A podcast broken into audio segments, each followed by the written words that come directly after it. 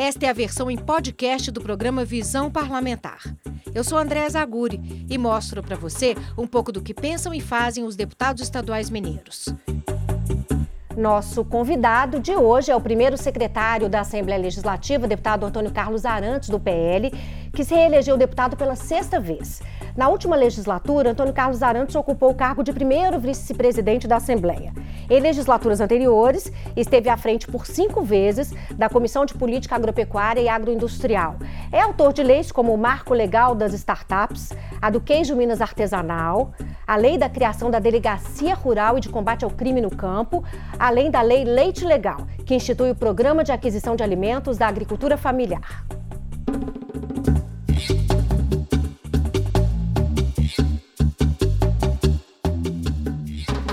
Deputado, muito obrigada pela presença, parabéns pela reeleição. O senhor foi o, o, quarto deputado mais votado aqui da Assembleia Legislativa, não tive a oportunidade de parabenizar, e também pela eleição ao cargo de primeiro secretário. Eu queria que o senhor falasse um pouquinho da importância desse cargo de primeiro secretário, que fiscaliza as despesas da Assembleia Legislativa. Quer dizer, é um cargo de muita responsabilidade, né, deputado? Porque o senhor está lidando com dinheiro público e a um bom uso desse dinheiro, né? Sem dúvida. Primeiro, cumprimentá-la, cumprimentar todos também os telespectadores da TV Assembleia.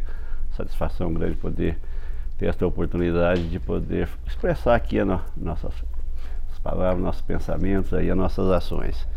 E primeiro, acho que primeiro, eu sempre sou muito de agradecer a Deus primeiro, né? A gente tem muita fé. Eu falo que você tem Deus na frente, tem gente boa do lado, sabe, com quem você anda e trabalha bastante, não tem nada que dá errado. Vai dando certo. Tem, e quando é errado, é que não era para dar certo. E Deus prepara as coisas da melhor forma. Então, o senhor imaginou isso. que o senhor ia trilhar esse caminho aí também seis não, vezes, eu, Na realidade, quando eu cheguei aqui no meu primeiro discurso, na minha primeira fala, eu disse que eu ia sentar na última cadeira e que eu ia estava ali para aprender, que a pretensão minha não era ser presidente, não era ser ocupar o, o principal cargo o meu principal objetivo era usar o meu cargo para transformar a vida das pessoas, para melhorar a vida das pessoas, o seu meio ser respeitado, ser reconhecido como um deputado que trabalha, um deputado que dá resultado.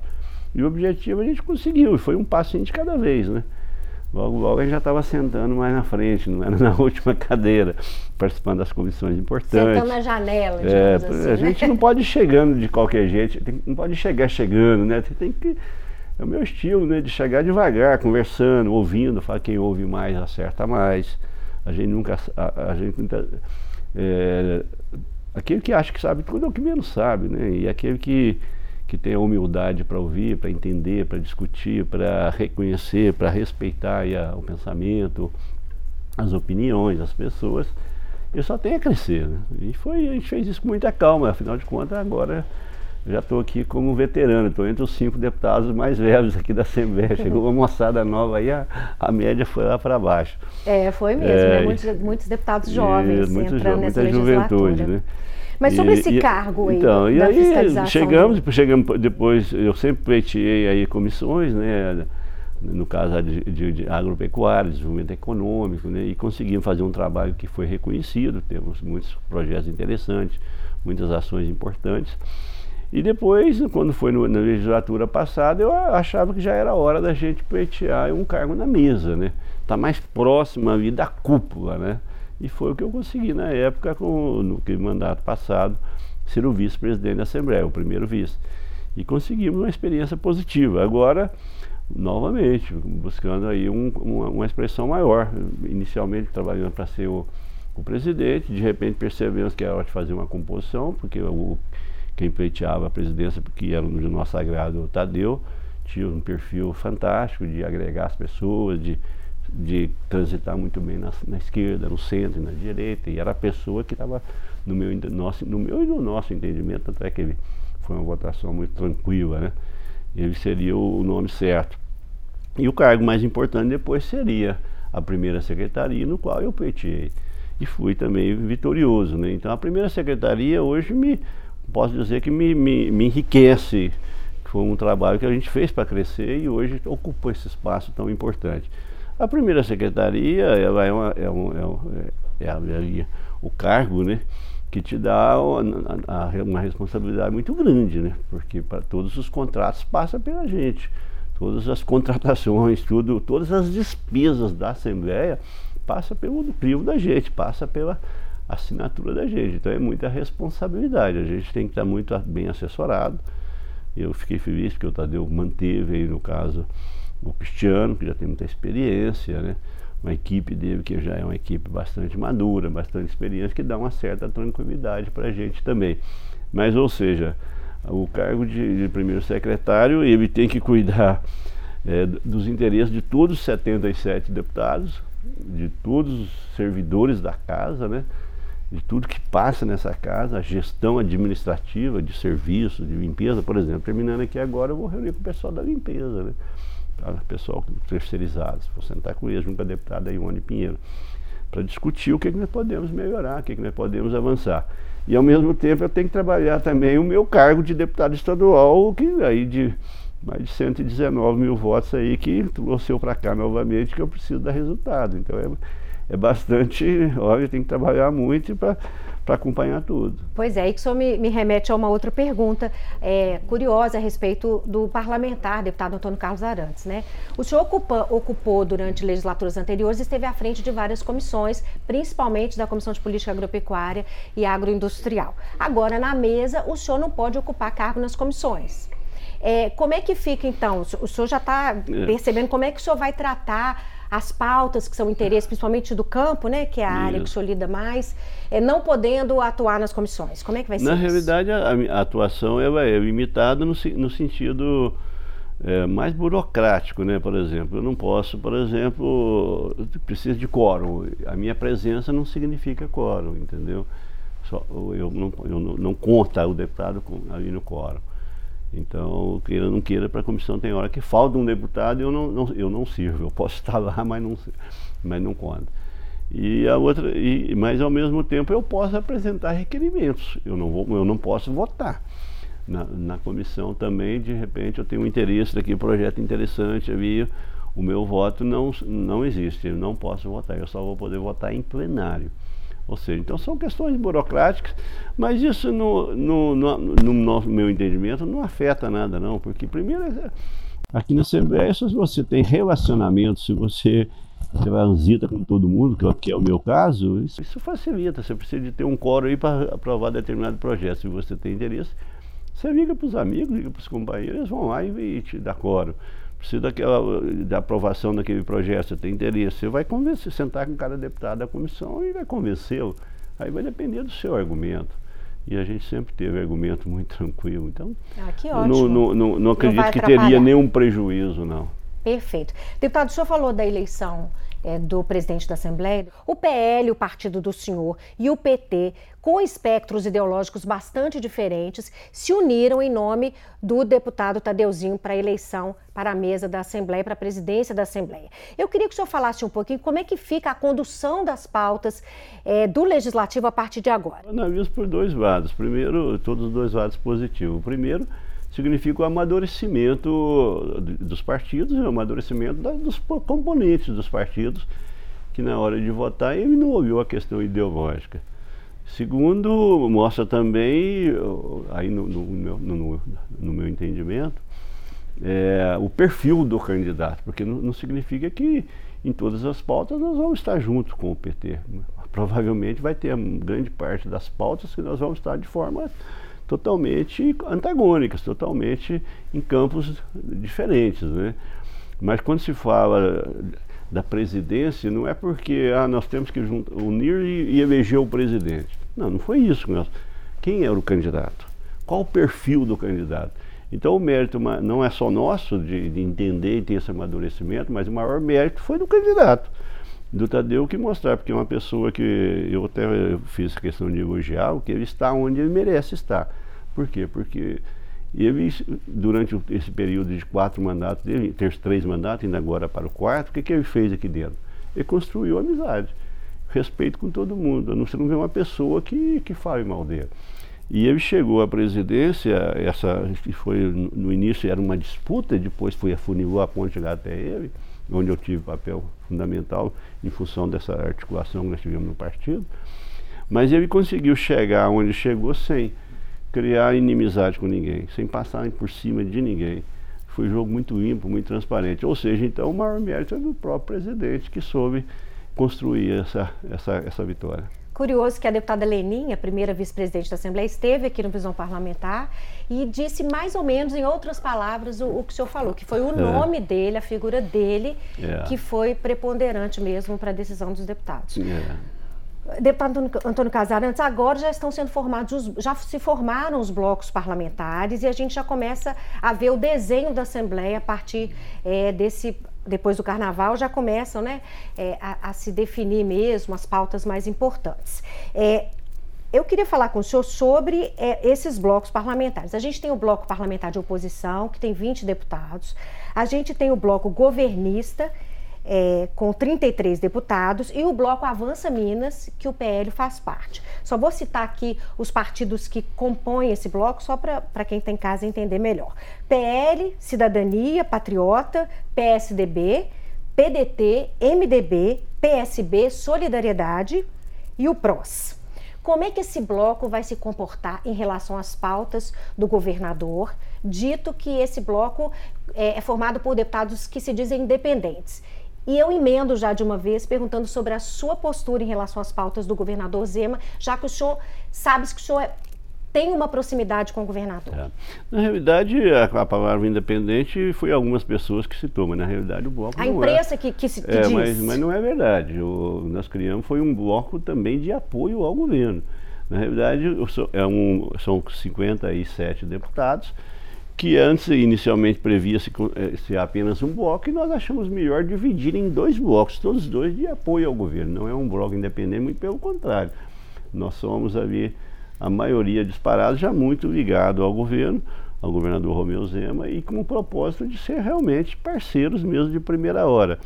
E não tenho dúvida que nós estamos no caminho certo, porque o governo Romeu Zema não é, não é nenhum governo perfeito mas podemos falar que é um governo extraordinário, está fazendo um belíssimo mandato e que fará um novo grande mandato. Por quê? Porque ele já provou que é um governo que não tem ali esquema de roubalheira, é um governo que, que as pessoas que trabalham nele primeiro passam por uma certificação nos cargos mais importantes. São pessoas que estão altamente comprometidas com o desenvolvimento e o resultado mostrou nas urnas. Então não temos dúvida que, são, que tem muitas pautas ainda que não foram apreciadas, que deverão ser apreciadas, e o nosso bloco terá papel fundamental. Né? Então, o que a gente vê hoje, é, eu até falei isso com o governador, falou, o governador, o terá, no meu entendimento, desde quando eu estou na Assembleia, a, a maior base que um, que um governador possa ter, a não ser que, que você que te erre muito. Eu falei, se o seu governo tiver, o, o seu pessoal que está ali à frente, tiver o que o senhor tem de sobra, que é humildade, porque humildade é pressupõe em, em respeito às pessoas, em diálogo, em ceder, avançar na hora que tem que avançar, mas ceder na hora que tem que avançar, que tem que ceder. Eu não tenho dúvida que as pautas mais importantes serão apreciadas e provavelmente a maioria serão aprovadas. Então vamos lá para as pautas mais importantes. É. Né? A gente não pode deixar de falar da adesão ao regime de recuperação fiscal, que é uma das pautas mais importantes para o governo Zema, que é para dar conta, segundo o governo, dessa dívida que Minas tem com a União, que é de cerca de 150 bilhões de reais. É, a Justiça já deu o aval para o governador fazer essa adesão, é, mas o, o governador Zema quer o apoio da Assembleia nesse sentido e esse projeto deve entrar na pauta. Esse projeto não tem o apoio da oposição em função das contrapartidas que essa adesão é, propõe. Uma delas é privatização de empresas, é corte de, de alguns benefícios que os funcionários públicos têm. E eu queria que o senhor falasse um pouquinho sobre isso, é, sobre a dificuldade que o, vocês vão ter né, em, em, convencer os outros parlamentares a votar nessa adesão? Olha, primeiro, o, quando se fala regime de recuperação fiscal, o pessoal fala muito, mas você pergunta, mas no que, que você é contrário? Pessoal, ah, é que outro que vai mexer com o servidor. Em que área? Em que valores? Em que percentuais? Quais os tipos de servidores? Na realidade, a Assembleia nem, nem colocou o plano de recuperação fiscal para ser discutido. E quando você não, não aprofunda num determinado assunto, num determinado projeto, fica até difícil opinar. Ah, não conheço, então eu sou contra. Não é bem Sim. assim. Eu acho primeiro, ele tem que ir para a mesa, ele tem que ser pautado. E é o que, que o nosso presidente prometeu. Não prometeu aprovação de projetos, ele, apro, ele prometeu é, pautar os projetos, trazer para a grande discussão. Então, a partir do momento que você, trai, que você tenha um projeto, um projeto que tenha ônus, ok. Mas e os bônus, quais são? Precisa ter um, ter um argumentos. A partir do momento que você analisa que tem mais bônus do que ônus, tem que aprovar. Eu acho que sim, faz parte. Eu acho que tem que caminhar para esse rumo. Não, mas houve falhas, os, os ônus são muito piores. Vamos melhorar esse projeto, por que não? O projeto não pode ser um, uma receita pronta, não pode ser um projeto estático, ele tem que ser movimentado, ele tem que. Você tem que. Muitas vezes o projeto realmente vem mais, mais, é, mais forte, né? Assim, com, com impactos maiores e no, durante a discussão você busca entendimento e acaba melhorando. É, melhorando o projeto. Eu acho que o parlamento, esse é o principal papel dele. Então, o que nós temos que fazer realmente é trazer o projeto para dentro, colocar na pauta e avançar as discussões. O deputado, o senhor acredita que essa adesão ao regime de recuperação fiscal pode ter alguma mudança em função de agora ser o presidente Lula e ele foi é, articulado inicialmente com o presidente Bolsonaro? Olha, é muito difícil você falar assim, falar em suposições. Não, não, houve nenhuma manifestação ainda do governo federal. Como é que você vai opinar uma coisa que eles não manifestaram? Eu acho que seria até incoerente de minha parte, né? Eu acredito que as pessoas, eu sou daquele pensamento que as pessoas têm que ter responsabilidade com seus cargos, né? O regime de recuperação fiscal, ele é uma necessidade, sim, porque nós temos uma dívida que é impagável. Da forma que está, se amanhã cair essa liminar, o Estado vai à falência total. Aí o servidor não vai receber é o salário normal, entendeu? Aí o Estado vai ter problemas de, de atraso de servidor, vai ter problemas de saúde, de educação. Então nós temos que analisar aprovando o que, que vai acontecer, qual a, qual a evolução. Não aprovando o projeto, como está, por exemplo, o que, que, nós, o que, que vai, o Estado vai perder? Você tem que medir também as consequências, porque nós estamos aqui também, não é só para também votar coisas é, populares, tem coisas que, que é impopular, mas muitas vezes você tem que como diz, quebrar o ovo para fazer o omelete, né? Muitas vezes você tem que criar você vai reformar uma casa, por exemplo, é uma bagunça, é poeira, é sujeira para todo lado, mas no final. Depois fica tudo bonito. Fica tudo bonito. Agora precisa avaliar também é. se o projeto de reforma não vai ficar pior ainda do que está. Né? Deputado, é, uma das preocupações do mandato do senhor ao longo desses seis anos, seis, seis legislaturas, né? É, foi a questão do homem do campo e também a questão ambiental. O senhor é ator de um projeto é, que é, prevê isenção de ICMS nas operações da construção civil que utilizem o rejeito ou estéreo de minério como insumo. Isso é uma forma de aproveitar é o que sobra da mineração. E uma discussão que se coloca agora, já vem desde a da legislatura passada, é como é que Minas Gerais pode desenvolver uma nova matriz econômica e não ficar tão dependente da mineração é, e sujeita a, essas, a essa, esses problemas todos, como aconteceu em Brumadinho, né, é. né, essas tragédias. Eu acho o seguinte, sabe, Como é que o senhor pensa é, esse assunto? Eu penso o seguinte, primeiro você tem que conciliar, você tem que conciliar produção e preservação. Isso é totalmente possível. E às vezes, muitas vezes você vai de determinadas produções, você tem uma determinada é, impacto ali de, de agressão, você precisa entender o seguinte, que muitas vezes você impacta, mas aqui vai, vai gerar um recurso tão grande que você pode fazer compensações muito maiores do que os impactos que foram causados. Então, exemplo, você vai fazer uma, uma, uma, uma exploração de uma mineradora que vai impactar 100 hectares mas o que você vai arrecadar para o Estado, vai gerar emprego, vai gerar desenvolvimento, vai gerar qualidade de vida para as pessoas. Você pode pegar parte desse do, do, que vai gerar de recursos, e no impacto que você vai ter 100, você pode preservar mil ou mais de áreas que estão degradadas. Então você tem que, você não pode ser também é, assim de forma muito radical nas coisas e achar que qualquer agressão ali é, é, é inviável. Mas você acha que a Agora, longo prazo Minas Gerais sobrevive sem a mineração e não é o momento certo de pensar uma não, matriz eu acho econômica que, diferente? Eu acho primeiro que você tem que pensar sim, e tem pensado em Minas tem sido um grande servidor do, do, do, na área rural, né, do, do, do, do setor do agro, hoje que está assim, bombando no nosso entendimento e que tem mais 5 milhões de hectares de áreas abertas que não precisa desmatar, que pode também transformar em área de, de produção ali no campo, né, de, de grãos principalmente, de café, frutas, Ou seja, o potencial de Minas ainda de crescimento ainda é muito maior. Agora, seria também uma hipocrisia nossa você ter uma, uma grande riqueza mineral e não aproveitar. Isso eu acho que isso é, é totalmente fora da realidade, porque o, fora falam muito, inclusive ONGs, né, falam muito do Brasil, falam de, de agressão, falam disso, só que lá eles fazem, mas aqui não pode fazer. Né? Por exemplo, você vê o, o presidente da França, é um crítico voraz contra o Brasil. Só que estava lá, na, na, na, África explorando a pobreza da África lá, e são miseráveis que hoje pelos franceses, são, são explorados pelos franceses. Quer dizer, é muito bonito você falar e não fazer lá para eles. Ou seja, então o que, que acontece no mundo hoje é, assim, é, é, uma, é uma hipocrisia muito grande e joga uma narrativa que não é verdadeira. E o Brasil falar que tem problema, tem, tem mineradores que exageram? Tem. Mas também tem muita mineradora consciente. Nós né? temos hoje um trabalho, e até as, as empresas a maioria do, hoje do empresário, ele está tá entendendo o seguinte, ou ele faz uma exploração sustentável, ou ele não vai sustentar, ele vai ter que sair fora do negócio, aí o prejuízo é muito maior, né? E há que a gente lembrar, né, yeah. é, ao telespectador, o trabalho da Assembleia Legislativa, fazendo leis mais rigorosas para a mineração, né, a Lei yeah. Mar de Lama Nunca Mais, yeah. que força agora o empresariado a trabalhar com mais consciência. É, para você ter né? uma ideia, eu tenho um projeto de lei que está transmitindo na Assembleia, que chama o anti, é, Anticatástrofe, é desde 2015, e na época eu não consegui aprovar esse projeto, em função de lobby até de mineradora. Essa foi uma realidade. Se tivesse sido aprovado, não, não, significa que não teria tido o acidente de Mariana e Brumadinho, mas não teria as mortes que tiveram.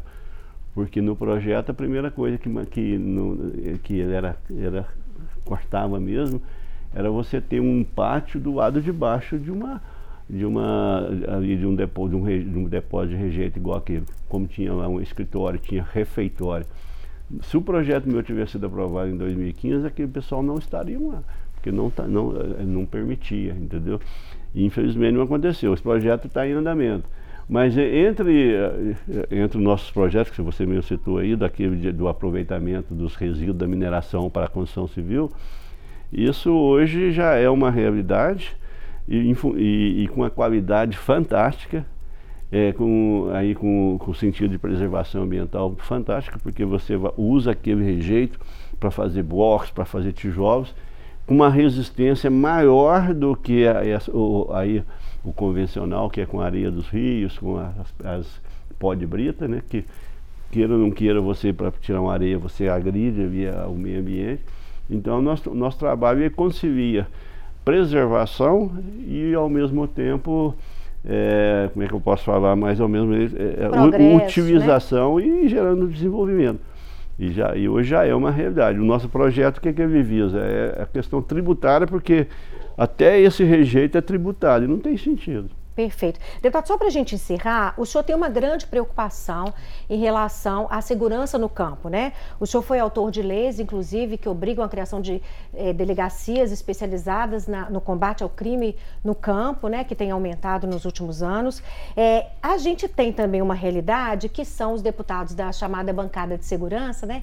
Que vão cobrar do governador nessa legislatura é, mais firmemente direitos de servidores, né? É. Eles cobram algumas coisas desde a legislatura passada.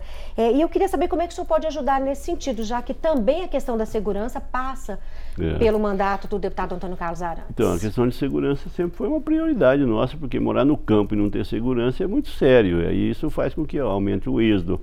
E também tem aí as pessoas são vítimas de crime. Há só um número. Na realidade, a segurança no campo, nos últimos quatro anos, houve uma evolução muito grande, positiva. E aí muita gente não é a favor, mas é a questão do armamento foi fundamental. O produtor armado no campo evitou muito acidente, muito roubo, evitou muito assalto, evitou muitas mortes. Então, na realidade, se você pegar os números de, aí de, de, de crimes no campo nos quatro anos do presidente Bolsonaro, é inegável, é só olhar os números. Bolsonaro e Zema, é lógico que o Zema fez o seu papel. Se você analisar esses 40 dias agora já teve problema, já aumentou. Com a revogação da, da lei do Bolsonaro, já voltou, pelo, já voltou gente roubar no campo, já voltou a ter assalto. Ainda não é algo assustador como era no passado, não. Mas no, nos últimos quatro anos, podemos falar que os, os roubos, a maioria foram coibidos e, e realmente houve um avanço importante. Então nós vamos continuar com a nossa pauta do armamento, porque nós somos do entendimento que armar o produtor não é para matar, é para defender. Qualquer pessoa armada. Mas a pessoa que recebe aí uma arma legalizada, primeiro ele passa por um teste psicológico. Você não vai colocar uma arma na mão de bandido, não. E armamento para é, desarmamento para mim tem que desarmar bandido, começando na favela do Rio de Janeiro, de Belo Horizonte, onde for. Isso sim. Mas o produtor tem que ter o direito e uma forma de ter segurança no campo é, é o produtor estar tá protegido. Deputado, muito obrigada pela entrevista, pelo senhor ter compartilhado a experiência do senhor e as expectativas para esse mandato. Muito obrigada. Eu conversei com o deputado Antônio Carlos Arantes, o primeiro secretário da Assembleia. Se você quiser rever a entrevista, é só acessar o nosso portal, almg.gov.br. Muito obrigada pela sua companhia até a próxima. Visão Parlamentar é uma realização da TV Assembleia de Minas Gerais. A apresentação é minha, André Zaguri, a produção é da Daniele Langsdorff, a direção da Raquel Barreto e os trabalhos técnicos do Bruno Oliveira. Você pode seguir o Visão Parlamentar nos principais tocadores de podcast. Assim você não perde nenhuma edição do programa.